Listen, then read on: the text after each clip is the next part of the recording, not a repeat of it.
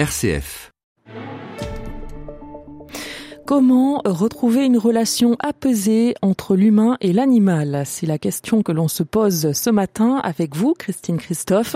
Vous êtes éco-journaliste et euh, vous vous intéressez beaucoup au lien entre écologie et spiritualité et à la relation entre l'animal humain et les autres animaux, notamment à travers votre association Anima Terra. Euh, vous nous proposez aujourd'hui un regard tiré de votre expérience à la lumière de la prophétie d'Isaïe au chapitre 11 du livre euh, d'Isaïe. Aujourd'hui, c'est un peu la tempête, euh, une tempête de neige qui fait rage sur notre île bretonne. Et dehors, les oiseaux sont complètement déboussolés, se rapprochent des habitations et cherchent des refuges. Je découvre un spectacle ce matin qui me serre le cœur. C'est une petite mésange qui s'est blottie dans le ramequin empli de graines posées sur la terrasse. D'un coup, cela me réveille à la conscience que d'autres souffrent du froid, les plus petits, les plus pauvres et avec eux le Christ. La mésange devient un symbole.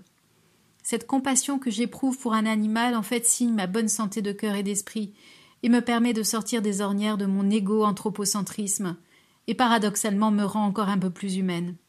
C'est un premier pas vers la réconciliation à laquelle j'aspire et qui trouve son expression dans ce passage d'Isaïe. Le loup habitera avec l'agneau, le léopard se couchera près du chevreau, le veau et le lionceau seront nourris ensemble, un petit enfant les conduira. Prophétie, utopie, pour moi ce passage est une véritable feuille de route qui pointe vers la communion universelle à laquelle nous invite le pape François aujourd'hui et que vivait pleinement saint François d'Assise en son temps. Le monde est appelé au salut, à la transfiguration, à la participation en plénitude à la vie divine inscrite au cœur de chaque créature, y compris du plus petit des vers de terre. La vocation de l'être humain est de participer à cette transfiguration de la création et non à sa défiguration. Nous ne pouvons espérer le salut sans une véritable réconciliation avec le monde animal et le vivant dans son ensemble. Alors Christine, comment cheminer vers cette réconciliation? Pacifier notre relation aux animaux commence dans notre assiette. Nous ne pouvons plus accepter la façon indigne dont nous traitons les animaux d'élevage et d'autres, à la fois pour des raisons éthiques, écologiques et spirituelles. La consommation de viande industrielle conduit à des ravages à tous les niveaux déforestation, paupérisation des peuples autochtones, pollution, émissions de gaz à effet de serre et bien sûr l'inacceptable souffrance corollaire des animaux et des humains. La non-violence contenue dans une alimentation à dominante végétale de surcroît est affirmée comme l'idéal contenu dans le désir initial de Dieu à la création du monde, voir Genèse 1, 29. Et choisir ce mode d'alimentation peut être l'un des leviers les plus puissants pour contribuer à la conversion éco-spirituelle et agir sur les causes de nos misères, y compris des pandémies.